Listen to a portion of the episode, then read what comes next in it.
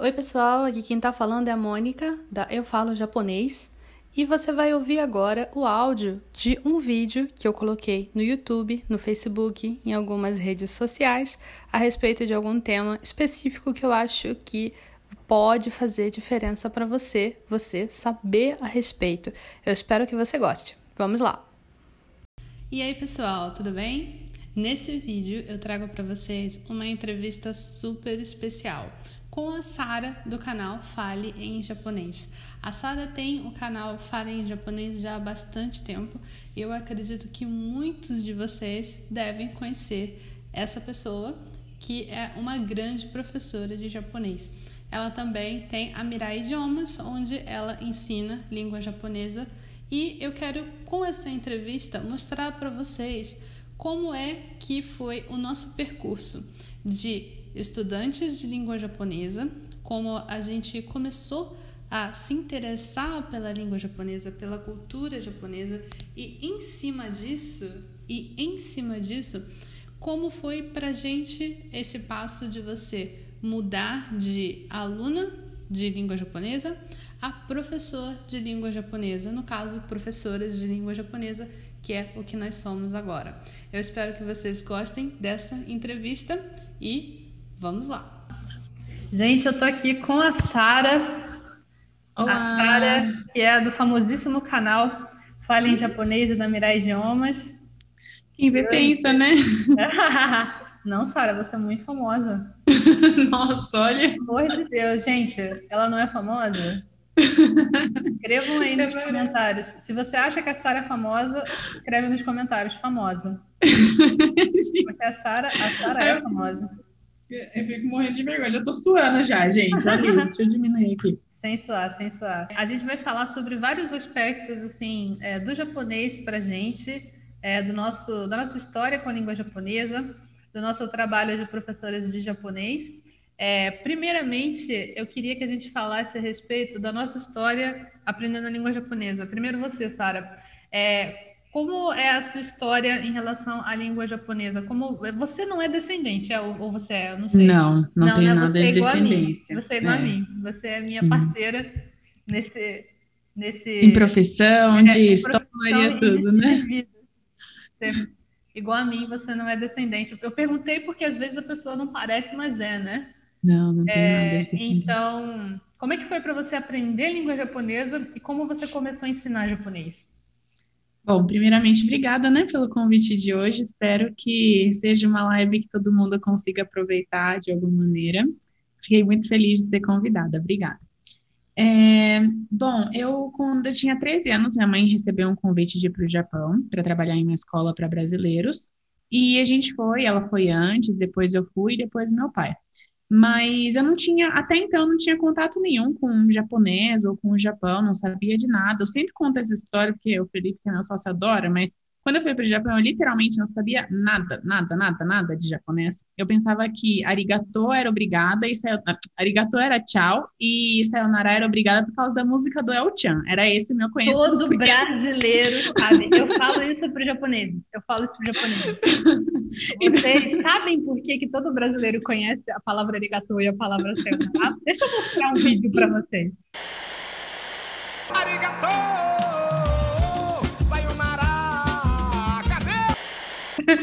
Acho que no Nihongo no deveria ter o, o, N5 e o Chan-Kyu, né? Lá antes era Ikkyu, Nikyu.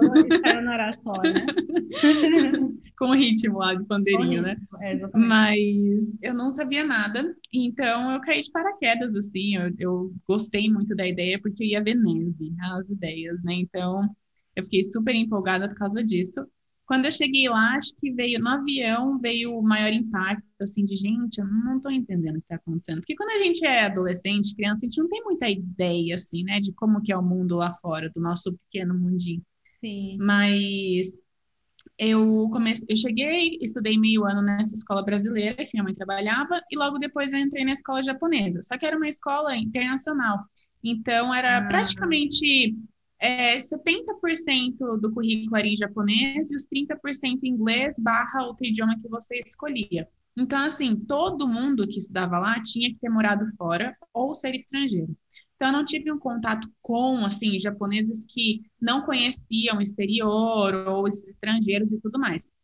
Mas eu lembro que no começo, quando eu cheguei lá, eu realmente não sabia nada e as meninas riam, assim, elas me chamaram para almoçar com elas, elas riam e eu falava, poxa, também quero rir com elas, né? Só que eu não entendia entender, nada. Né? Uhum. E aí eu falei, poxa, eu preciso aprender esse idioma para poder interagir. Então, essa foi a maior demanda, sabe? Eu preciso ter amigos porque eu estou num país novo que eu não tenho amigos. Então, acho que foi assim que eu comecei a me é, ter um desempenho assim no tipo, vou estudar japonês. Ter a vontade, e... né, de estudar e aprender japonês, né? Exatamente. E aí, também nessa escola, a gente não era jogado assim na turma, tipo, aula de ciências, aula de história, porque eles conheciam o currículo, do, o histórico dos alunos que estavam lá. Então, os alunos eram, tinham como se fosse uma aula de reforço de japonês, separadamente, e quando a gente ia evoluindo no japonês, eles iam devolvendo para as matérias normais. Uhum. Então, eu não tive, assim, aula de biologia, química, até porque a gente tem que escolher, né, entre Liquei e Bunkei. Eu já fui para as humanas, né, quando uhum. eu comecei a escolher.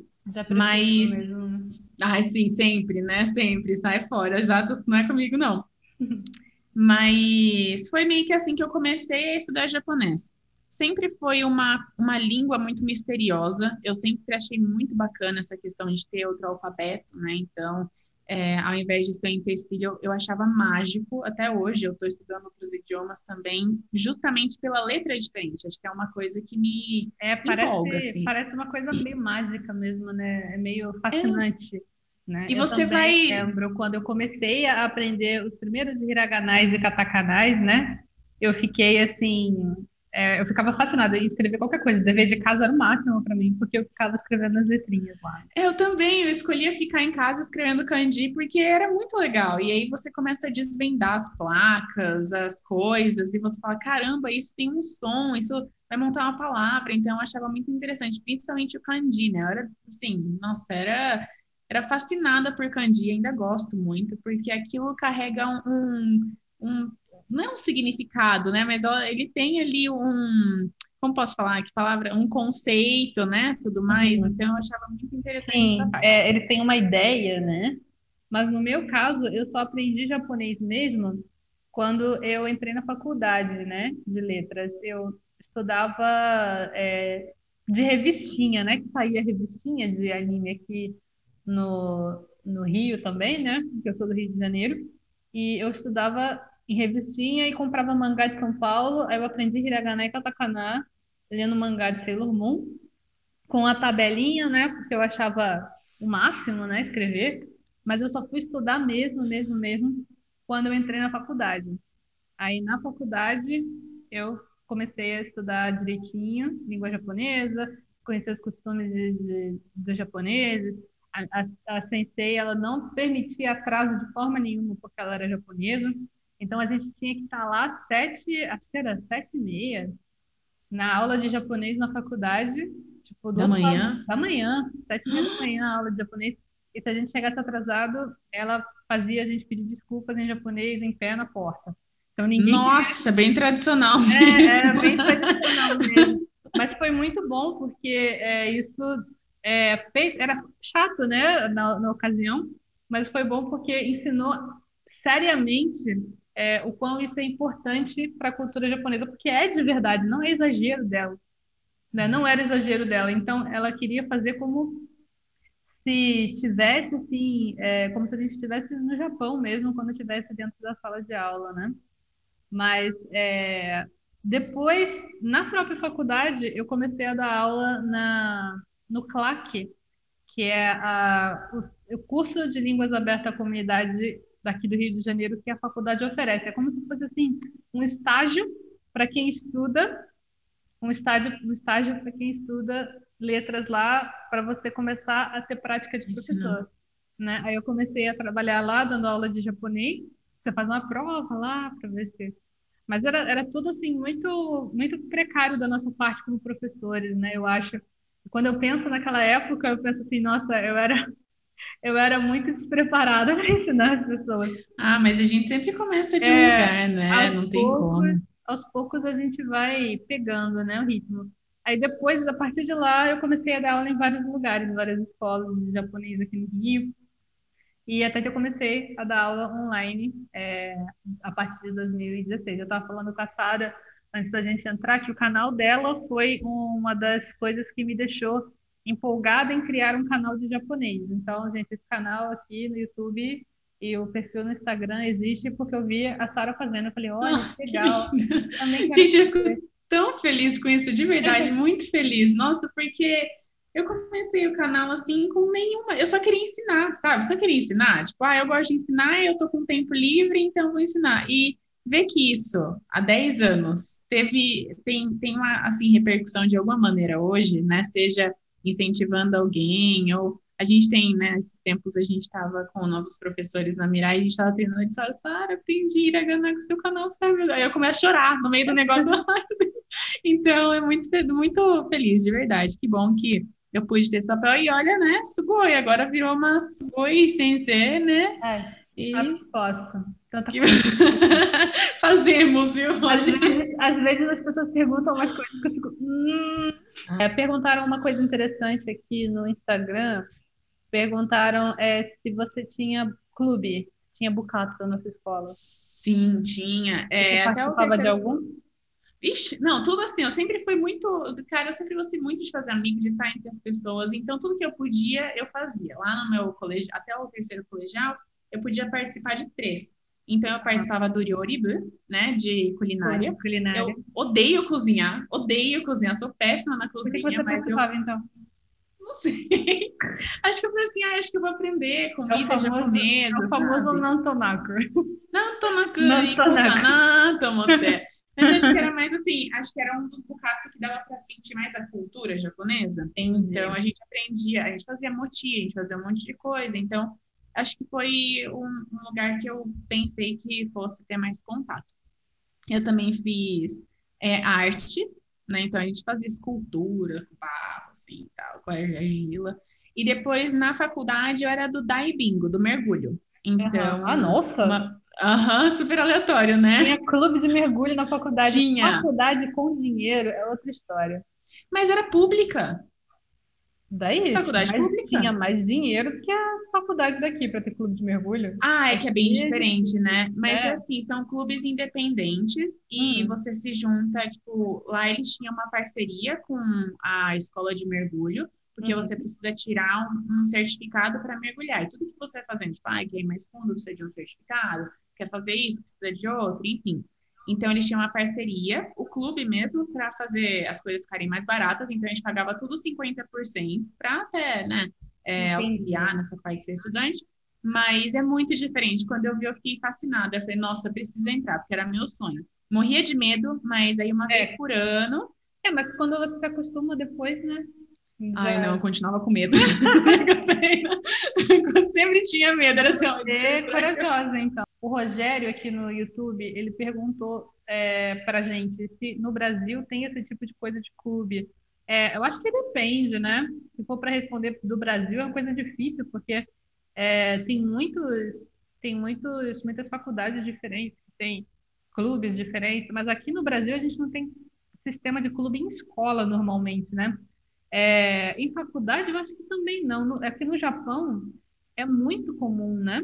Forte. No é Japão é muito forte o, o, é, essa cultura de clube, a cultura de clube dentro de escolas e a cultura de clube dentro de é, universidades, que lá chama, não chama Bucato, chama Sakura, né? Sakura só, uhum, é Bucato né? depois muda Sakura. Mas é, e é bem coisa, isso mesmo. Né? É, é, é, são os clubes que você entra é, mas, assim, na faculdade você não é obrigado a entrar em clube, né? Tem escola em, no Japão que é, você é obrigado a entrar em pelo menos um, né? Tem que ter uma atividade extracurricular, né?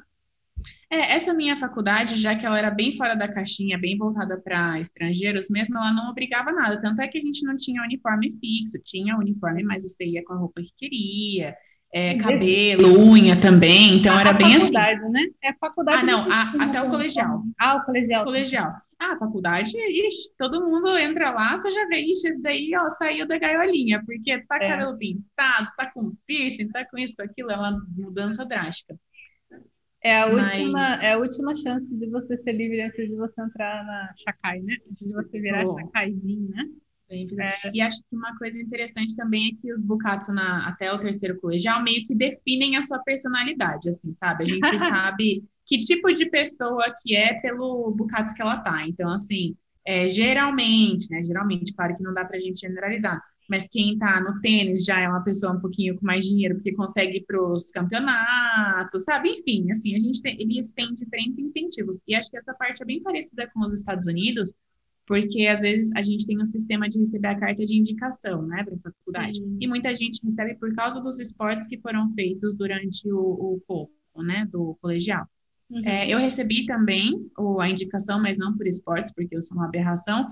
Eu, eu pedi, né, a gente faz uma prova interna, e eu recebi a indicação da escola por causa das notas, Aí eu mando para a faculdade, faço o vestibular interno, faço toda a parte de documentação, aí eles permitem que eu faça o vestibular lá e se eu passar eu entro na faculdade.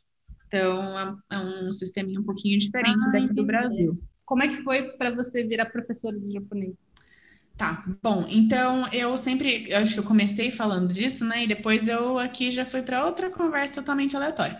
Mas os meus pais são educadores, tanto minha mãe quanto meu pai, e isso desde criança teve uma influência muito grande na minha vida. Eu lembro que minha mãe me segurava no colo quando era pequenininha e deixava eu corrigir as coisas junto com ela, sabe? Então, eu realmente cresci nesse meio e sempre foi uma paixão para mim, porque os dois gostavam tanto, gostam, né, tanto disso, ainda são educadores.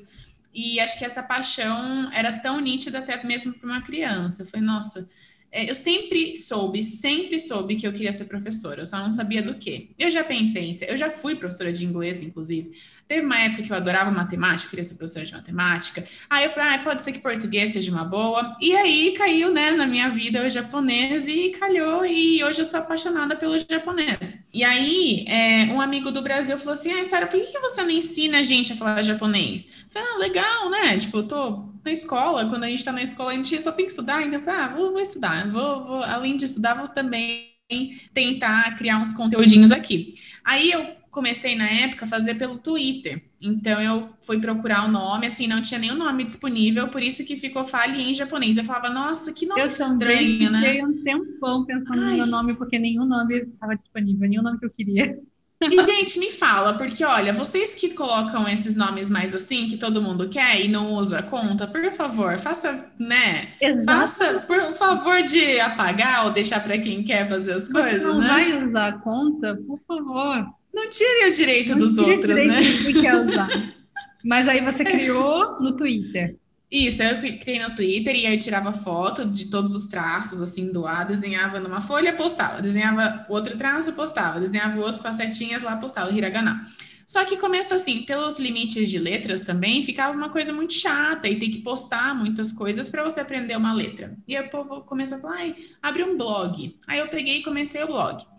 Aí eu comecei o blog, tipo, nossa, faz muito tempo mesmo. Gente, na época ainda a gente tinha parceria entre os blogs, sabe? De trocar avatarzinho e tal. E aí o pessoal começou a falar, ai, mas eu não, não consigo saber a pronúncia. Blog Por que você no não blogger, um né? vídeo? É, no, exatamente, no e-blogger que era. E aí, é, com essa questão do pessoal falar que não dava para saber a pronúncia, falaram, abre um, um canal no YouTube. Eu falei, ai meu Deus, será? Porque assim, eu não gosto muito, de, eu não gosto de fazer vídeo, sabe? Não gosto. Eu já, não é que eu não gosto, eu acho que é. É cansativo. É, é, mas além de cansativo, eu não tinha jeito, sabe? Eu, não, eu achava muito estranha a ideia de conversar com uma câmera, por exemplo. Hum. Mas a gente, lógico, vai se acostumando, vai criando os macetes, né? Enfim. Mas foi assim que eu comecei. E aí, na época, os canais do YouTube, o YouTube era muito novo ainda nessa questão de, de educação. Acho que foi uma das primeiras, realmente. E eu lembro, inclusive, eu estava vendo essa semana no meu iPad antigo, que uma várias vezes eu fui para home do YouTube de tantas visualizações que eu tinha em curto tempo. E aí eu fui ver quantas visualizações eu tinha, tipo, duas mil em 24 horas. E eu ia para home, tipo, porque não tinha ainda essas coisas de YouTube, é? Ainda era bem. Nossa, era, o pessoal não tinha tanto acesso, assim, enfim. Aí eu comecei assim, o pessoal começou a gostar, fui me empolgando, fui ensinando um monte de coisa. E aí comecei a dar aulas, porque eu já dava aula de inglês também na época. Aí eu comecei a dar aula de japonês também, sempre vendo lá o jeito de ensinar, porque a gente que aprende japonês em japonês aprende como se fosse a primeira língua, assim. Então é um jeito Sim. diferente, né? É diferente quando você explica para um estrangeiro. E acho que essa é uma grande diferença, né? Tem gente que fica, ai, mas é. não é assim que, é, não, por exemplo, Ikeyoshi na Keyoshi, né? Ah, mas não existe isso, tá bom, não existe isso no japonês mas é existe para o ensino dos estrangeiros. Exatamente. E a gente está ensinando para estrangeiros. Então, acho que a gente precisa entender que existem tipos, é, existem maneiras de ensinar o japonês. Exato. E existe, inclusive, toda uma área de ensino para estrangeiros. E a gente ensina para estrangeiros. Então, a gente vai seguir toda essa linha, né? Até porque eu que aprendi japonês em japonês, vejo que o jeito de ensinar para estrangeiro é muito mais fácil de entender. As coisas fazem muito mais sentido. Porque do jeito que eu aprendi era no chute, assim, sabe? Na decoreba. Então, ah, era imitando, né? Então, ah, ele falou tal coisa, então eu vou falar também. Às vezes, eu falava por meses uma coisa que eu não sabia nem o que era. Para você ter uma ideia, tipo, manial, né? Manial, você de não dar sabia tempo. que era manial. Eu pensava que era manial. Eu procurava manial. manial com ia, né?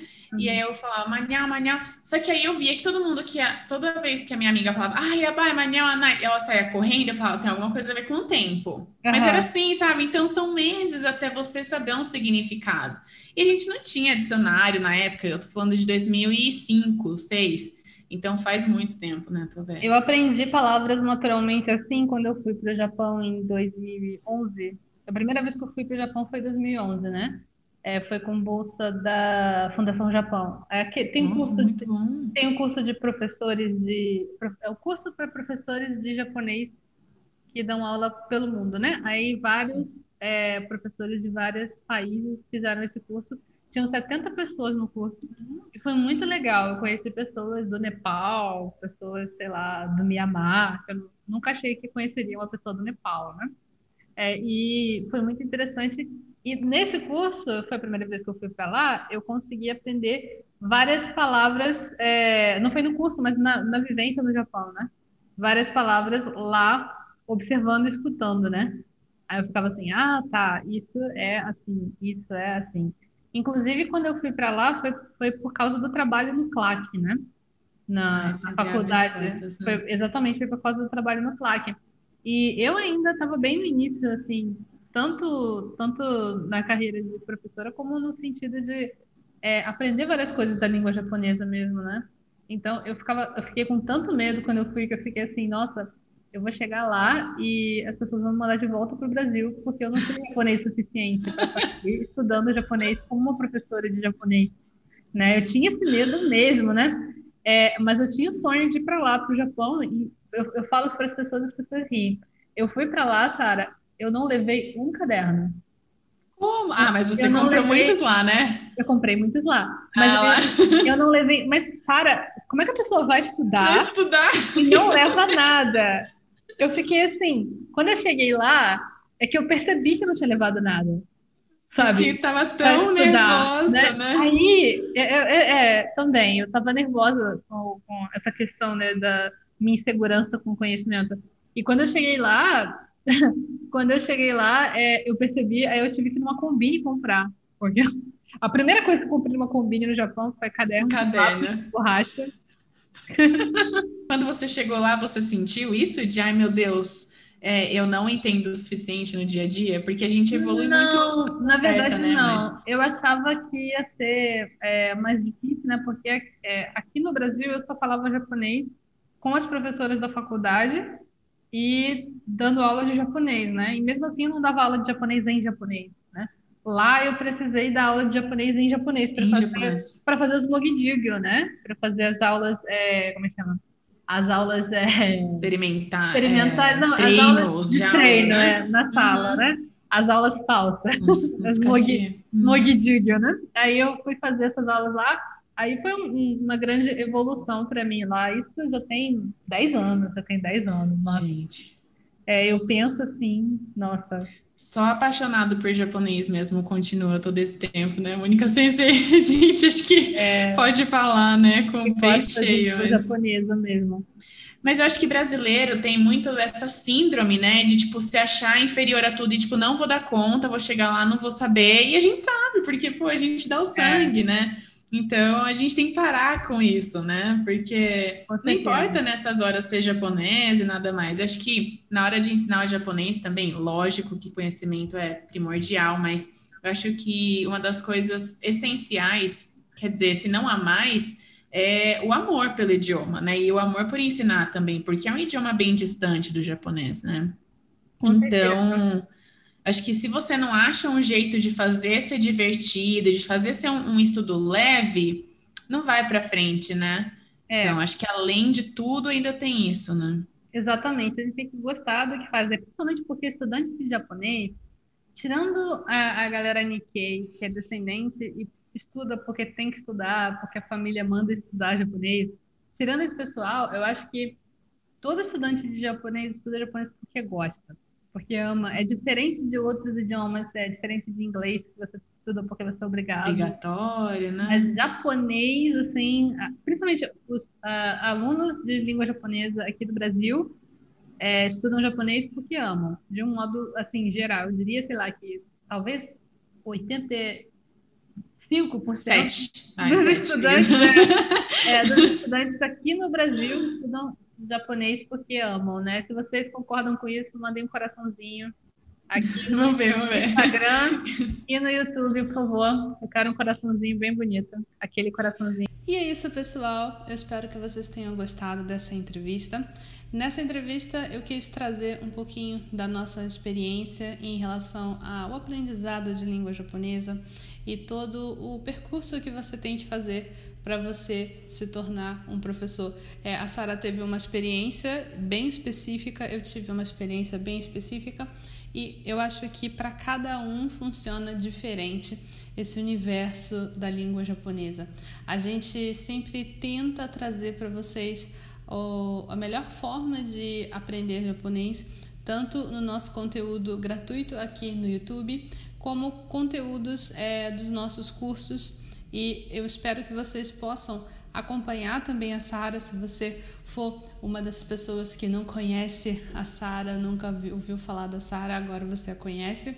É, vamos ter mais entrevistas com a Sara aqui no canal do YouTube. Na verdade, essa entrevista foi um pedaço de uma entrevista mais longa que eu fiz em uma live. Acredito que algumas pessoas aqui tenham visto essa live e é, essa live abordou vários tópicos. Nesse vídeo aqui eu quis trazer para vocês o tópico em questão do aprendizado de japonês e do ensino de língua japonesa, como foi é, essa trajetória nossa, minha e da Sara.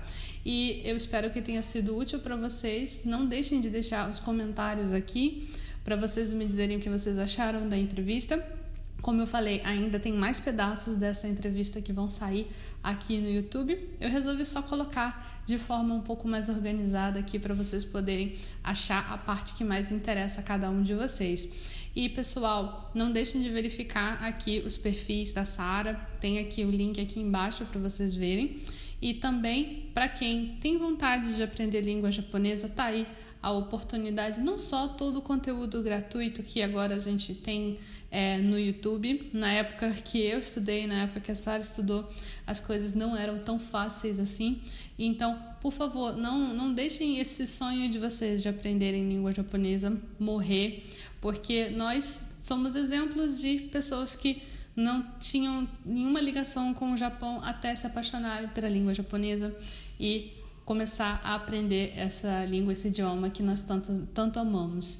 Então você tem essa oportunidade não só de estar aqui no YouTube estudando e acompanhando todo o conteúdo, todas as aulas que tem dos diversos canais, não só o meu canal, não só o canal da Sara, tem vários aqui, mas se você quiser um estudo mais guiado, um estudo mais orientado, você também tem opções. A Sara tem a Mirai Idiomas, você pode ver aqui nos links aqui abaixo. É, você pode ir atrás. Eu tenho o Clube Nihongo Kakumei, que você pode entrar a qualquer momento E aqui também abaixo tem o link do Clube Nihongo Kakumei, o meu clube fechado de aulas, onde você pode ter aulas no momento do básico ao intermediário. Tem um pouquinho de avançado, mas não é tanto assim quanto os outros. Então, se você clicar no link aqui, você vai ver exatamente o que que tem dentro do Clube Nihongo Kakumei. Você vai ver uma explicação, você vai abrir uma página que tem toda uma explicação do que que tem dentro do clube. E se você quiser contribuir aqui com o canal, nós temos o Clube dos Canais. O Clube dos Canais é uma parceria que alguns canais de YouTube têm com o YouTube, onde vocês podem ser apoiadores oficiais do canal. E fazendo isso, vocês conseguem contribuir financeiramente para o canal. Se vocês tiverem interesse, vocês têm que vir aqui e clicar no botão Seja Membro. Mas atenção, esse botão só aparece no computador. Ele não vai aparecer no celular, ele não vai aparecer no seu tablet, ele só aparece no computador. O clique, clica aqui no botão aqui embaixo, seja membro, para você poder participar e ser um membro do clube dos canais da Eu Falo Japonês. Eu vejo você então no nosso próximo vídeo. Tchau, tchau! Eu espero que você tenha gostado de ouvir esse áudio. Se você gostou desse áudio, por favor, compartilhe com alguém esse podcast, alguém que você sabe que precisa saber dessas informações. E se você tiver um tempinho, avalie aqui o podcast e faz um comentário. Eu vou adorar saber o que você achou. Tchau, tchau!